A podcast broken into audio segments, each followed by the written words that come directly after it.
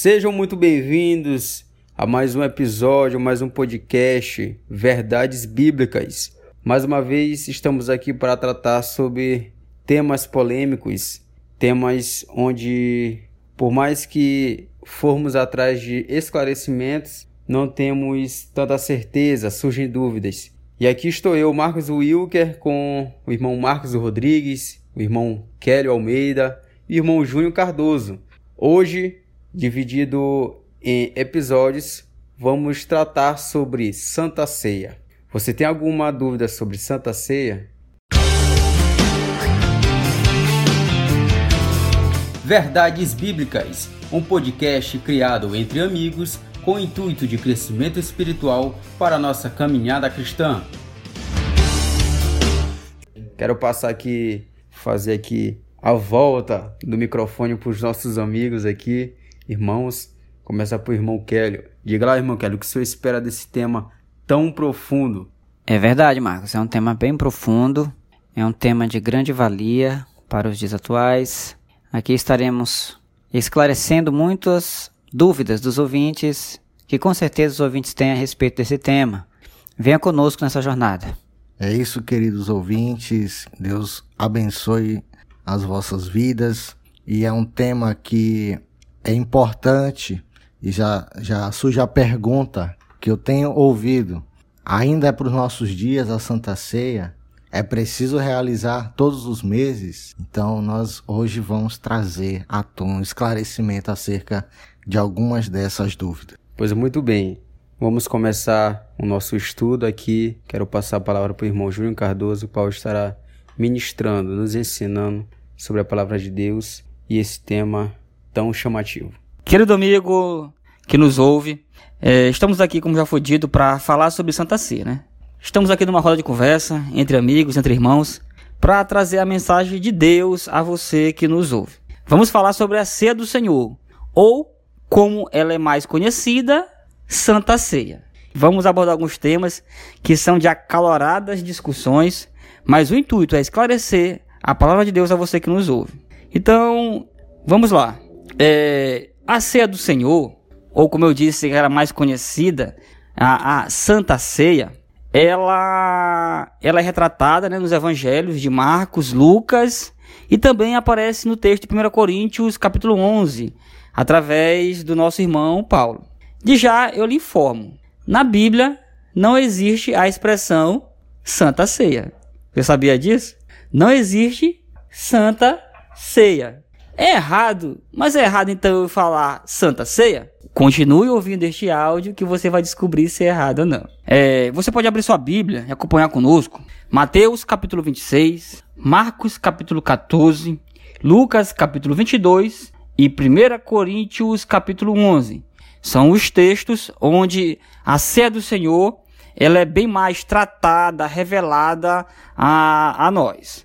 Repetindo, Mateus capítulo 26, Marcos capítulo 14, Lucas capítulo 22 e 1 Coríntios capítulo 11. O Evangelho de João fala apenas da Páscoa. Outra pergunta: a igreja nos dias atuais pode ou deve celebrar a Páscoa ou a só a ceia do Senhor? Ou pode realizar as duas? Fique conosco que você vai descobrir a verdade sobre isso. Querido amigo, você já deve ter visto em algum livro de escola, na internet ou pela televisão aquele lindíssimo quadro de Leonardo da Vinci sobre a última ceia. Um bonito quadro que mostra Jesus ao meio e os doze apóstolos junto de Jesus celebrando a ceia. Claro que o local, a maneira como foi celebrada a ceia, não é daquela maneira ali, naquela mesa, como foi retratado no, quadro, né? Mas, uma pergunta. Você sabe quem participou da Santa Ceia, daquela ceia que Jesus instituiu, que está lá nos Evangelhos de Marcos, Mateus e Lucas, de fato, nós tínhamos naquele momento 12 apóstolos, 12 discípulos de Cristo. Você pode conferir isso abrindo sua Bíblia em Marcos capítulo 14, versículo 17, que diz assim: E, chegando à tarde, foi com os doze. Então Jesus se dirigiu com seus então doze discípulos para celebrar a Páscoa e depois Cristo, como nós vamos ler mais adiante, ele institui a ceia do Senhor. Então, quem participou da ceia? Ou pelo menos quem estava ali para celebrar a Páscoa com Cristo? Os doze discípulos de Jesus. Outra pergunta, meu amigo. Será que Judas ele ceiou nesse dia? Se você pegar o texto um pouco anterior, você já observa que Judas, ele, vamos ver daqui a pouco, mas já adiantando, Judas, ele já tinha combinado, né, com os líderes religiosos de entregar Jesus, e o texto também fala que ele já estava até possesso por Satanás. Será que Judas mesmo assim ceiou? Jesus permitiu que Judas ceasse naquela condição? Fique conosco que você vai descobrir a verdade sobre isso. Polêmico, não? Mas não podemos deixar de tratar a verdade. Se está registrado, o que estiver registrado na Bíblia nós vamos falar, porque Deus, ele sabe todas as coisas e nós vamos tratar justamente isso aqui. Não, quer ser polêmico, não? Fique conosco que você vai saber a verdade. É, então, vamos é, listar aqui os 12 discípulos, né, que estavam naquela, naquele momento com Cristo, como foi dito aqui em Marcos capítulo 14, versículo 17. Nós tínhamos quem? Primeiro, Pedro, João, Tiago, filho de Zebedeu. Também tínhamos outro Tiago, filho de Alfeu, André, Mateus, Bartolomeu, Simão, Zelote, Felipe, Tomé, Judas, Tadeu e Judas Iscariotes. Querido amigo, Lucas e Marcos não estavam na Santa Ceia. Se você não sabe, Lucas e Marcos não eram apóstolos. Não se tornaram apóstolos, eram evangelistas, ok? Não confunda. Eu sei que muita gente lê os, os quatro evangelhos e pensa que Mateus e Lucas também eram apóstolos. Eles não eram apóstolos, eram evangelistas, né? Grandes homens de Deus, usados pelo Senhor para escreverem dois grandes evangelhos. Mas não eram, não faziam parte dos doze apóstolos de Cristo, ok? Não confunda. Então, os doze apóstolos são esses que, que a gente acabou de citar, mas não entra nessa conta Lucas e Marcos, né? não eram, não eram apóstolos. É, você que é, frequenta alguma igreja evangélica, você com certeza já participou, pelo menos já presenciou a celebração de uma Santa Ceia, né? É comum os pastores, e claro, correto, né? É, abrir a leitura do texto em 1 Coríntios capítulo 11. Abra conosco. Vamos ler. 1 Coríntios capítulo 11, a partir do versículo 16. Abra conosco, então, 1 Coríntios, capítulo 11, a partir do versículo 23. Vamos ler. Pois recebi do Senhor o que também entreguei a vocês. Quem está falando? O nosso grande apóstolo Paulo. De já a gente observa Paulo dizendo que ele recebeu do Senhor. E ele vem falar aqui sobre a Santa Ceia. O que que Paulo recebeu do Senhor? Como ele recebeu essa mensagem sobre a Santa Ceia? foi, foi, foi de forma oral ou diretamente com o próprio Cristo? O próprio Paulo responde isso a nós. Se você abrir a sua Bíblia em Gálatas capítulo 1, versículo 11 e 12, o próprio Paulo nos fala sobre isso. Irmãos, quero que saibam que o evangelho por mim anunciado não é de origem humana, não é do próprio Paulo, ou ele não ouviu de terceiros isso. Não recebi de pessoa alguma. Ele mesmo diz, é muito claro nisso. Nem foi me ensinado, ao contrário, eu o recebi de Jesus Cristo por revelação. Então, Paulo, a mensagem que ele traz aqui à igreja de Corinto e a nós, é uma mensagem revelada do próprio Cristo. Por isso que aqui em 1 Coríntios capítulo 11, versículo 23, ele diz, Pois eu recebi do Senhor os ensinamentos de como celebrar a Santa Ceia. E nesse texto aqui ele escreve à igreja de Corinto e a nós, como a, igreja, a, a Santa Ceia deve ser celebrada. Porque ele obteve esse conhecimento por revelação de Cristo pela revelação do Senhor, né? Sabemos que após a conversão, Paulo ele tirou um período de três anos no deserto da Arábia. Ele se retirou, né? Para estudar, para meditar, para orar, para conhecer a Deus. Nesse momento de retiro, antes dele se lançar ao ministério, Paulo ele foi ensinado por Cristo. E uma das coisas que Cristo o ensinou foi sobre como celebrar a Santa Ceia.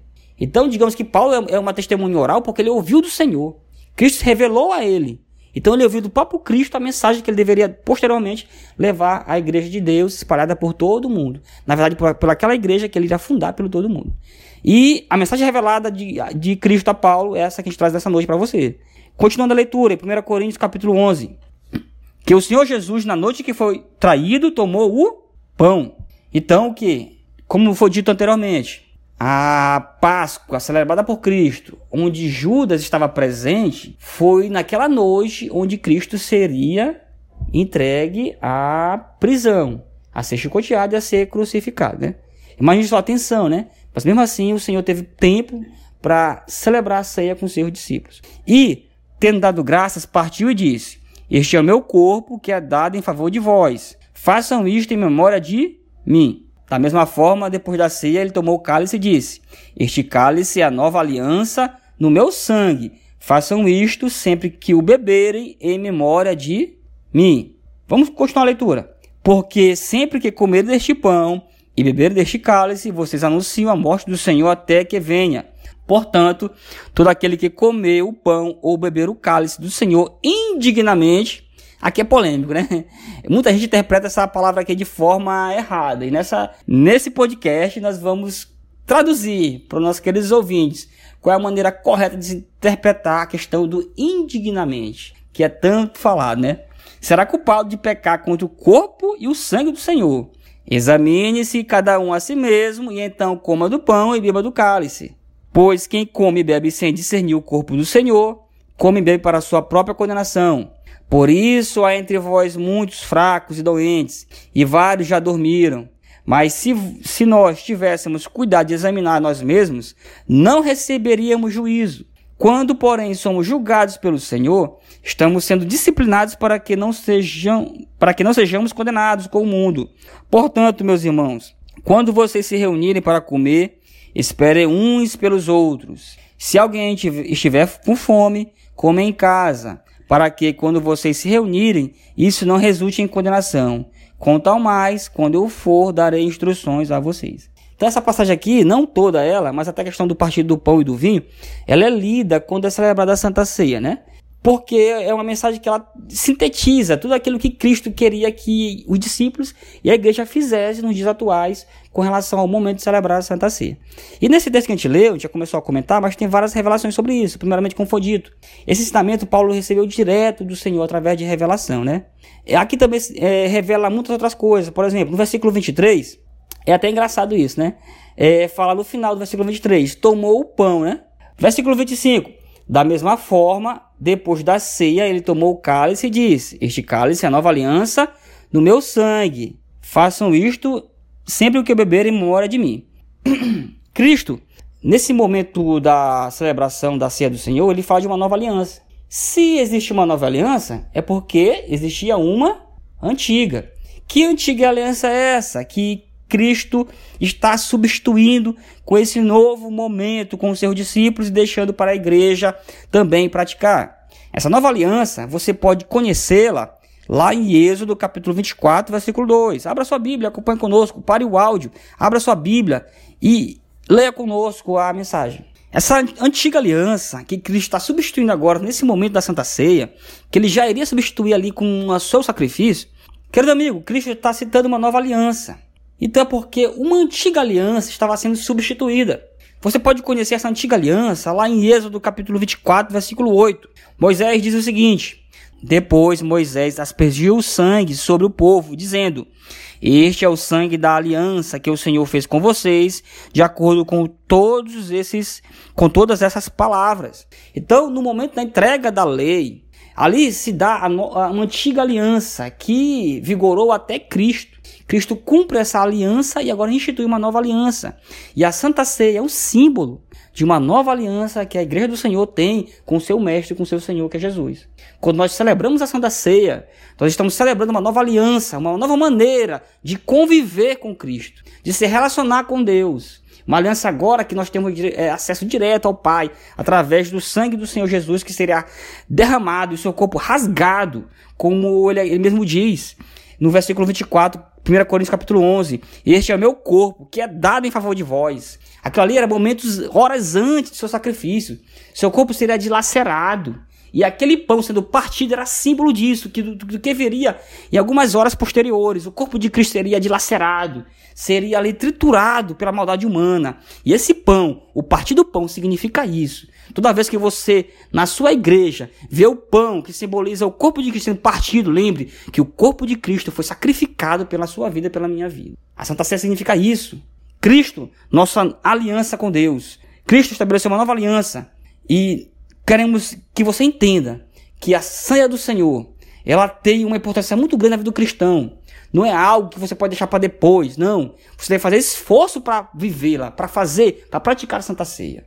Meus irmãos, continuando a leitura, vamos esmiuçar um pouco mais sobre esse texto, capítulo 11 de 1 Coríntios, que Paulo ele está ensinando à igreja de Corinto e a nós. Versículo 26, tem uma coisa muito interessante que Paulo fala, por exemplo, porque sempre que comer deste pão e beber deste cálice, vocês anunciam a morte do Senhor até que venha. Porque a Santa Ceia é o anúncio da morte do Senhor até que ele venha.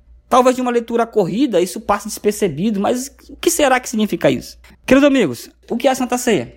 Para os protestantes, a Santa Ceia é uma ordenança, né? Foi instituída em, por ordem de Cristo para que seja praticada. Similarmente, é, a Igreja Católica chama de também de ordenança ou sacramento.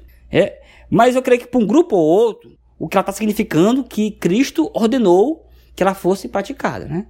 Que ela fosse praticada. Então, como eu disse, a ceia do Senhor, ela foi instituída por, pelo próprio Cristo no momento de celebração da Páscoa judaica. A ceia do Senhor, ela foi instituída pelo próprio Cristo na noite em que ele seria traído por Judas Cariotes e no dia que os judeus estavam celebrando a Páscoa judaica.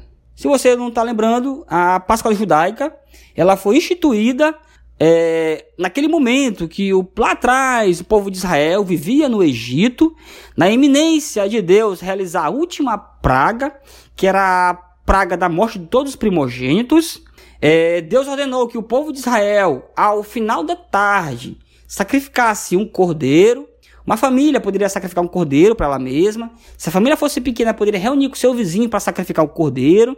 Eles deveriam celebrar essa Páscoa assim, bem vestidos, bem trajados, como se fosse fugir, né? De fato fugir e comer apressadamente não deixar nada para outro dia. Não é isso? E naquela noite, você sabe que o anjo do Senhor ele passou e nas casas onde estava marcado os umbrais, o sangue daquele cordeiro ele passou por cima. É uma coisa interessante é, é, é, esse, esse evento, porque imagine o seguinte: o que evitou que o anjo matasse é, uma pessoa, o primogênito, numa casa? Era simplesmente o sangue daquele cordeiro passado nos umbrais. Imagine só: se uma casa que tivesse o sangue passado nos umbrais, se naquele momento do anjo que o anjo passou tivesse um homicida naquela casa e ele fosse o primogênito da sua família, ele não seria morto. Ele não seria morto. Porque o sangue do cordeiro estava lá no, naquela casa. O, e imaginando o contrário. Uma casa judaica onde tivesse um primogênito lá dentro, mas não tivesse passado o sangue nos umbrais. E dentro daquela casa o primogênito fosse uma pessoa correta, não um homicida. Aquele primogênito seria morto. A salvação, ela não depende da qualidade da pessoa. A salvação unicamente simbolizado naquela sangue passado nos umbrais, ela não depende do mérito pessoal. Nunca dependeu. Nem naquele momento da lei, muito menos aqui na graça com Cristo. O que livra o homem da morte é o sangue de Cristo, simbolizado naquele evento da Páscoa pelo sangue do Cordeiro passado nos umbrais. Nós podemos entender aquele momento como, uma, como se fosse algo coletivo, né? Por exemplo, poderia ter, poderia ter várias pessoas numa casa, mas aquele sangue no umbral daquela casa livrava todo aquele coletivo de ser morto. Hoje a salvação é individual. Se a pessoa não tiver a marca de Cristo, não importa se na tua casa tenha pessoas com a marca de Cristo, você não está livre da morte eterna.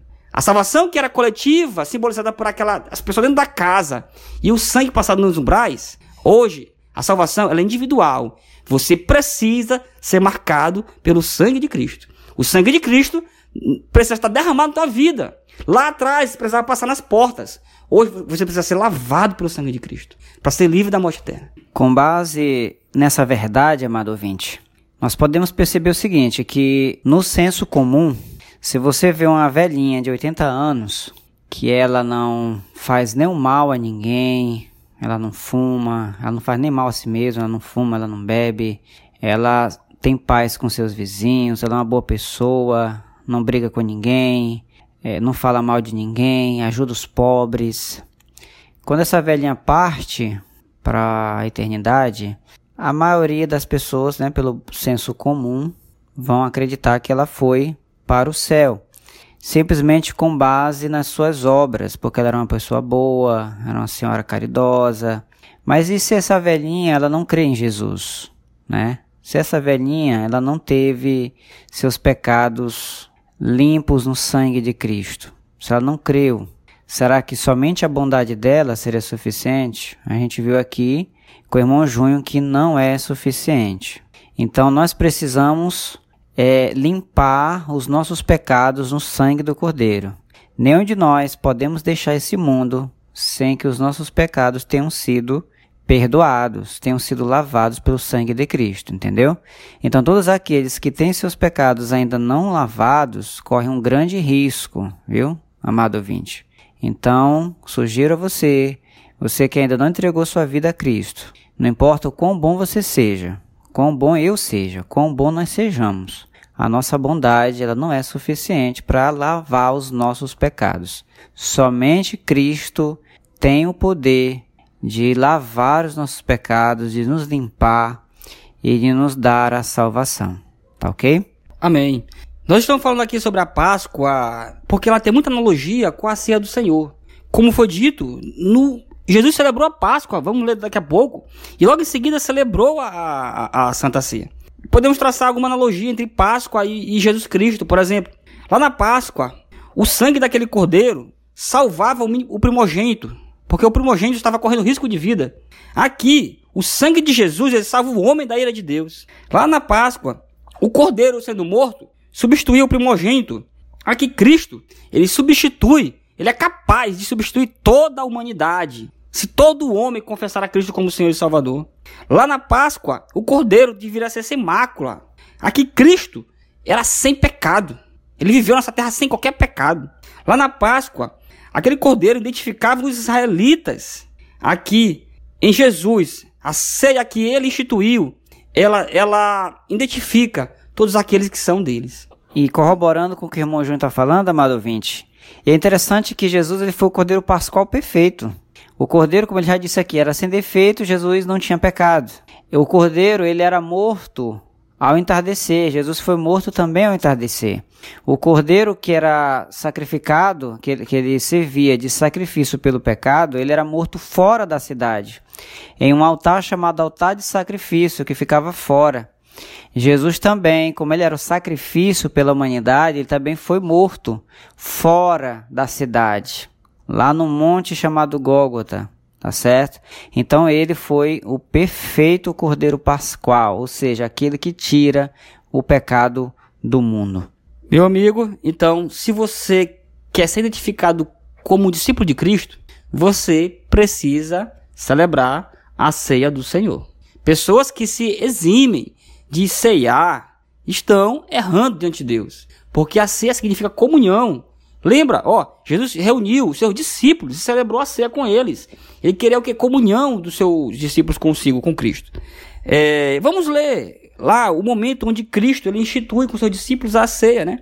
Trouxemos inicialmente o texto de Paulo, de 1 Coríntios 11, 11, onde Paulo disciplina, ele disciplina, ele doutrina como a santa ceia, a ceia do Senhor deveria ser praticada. Mas vamos ler agora o momento onde Cristo institui a, ceia do Senhor. Vamos lá. Você pode abrir sua Bíblia em Lucas, capítulo 22, versículo 7 ao versículo 23. Pare o áudio e abra sua Bíblia e acompanhe conosco.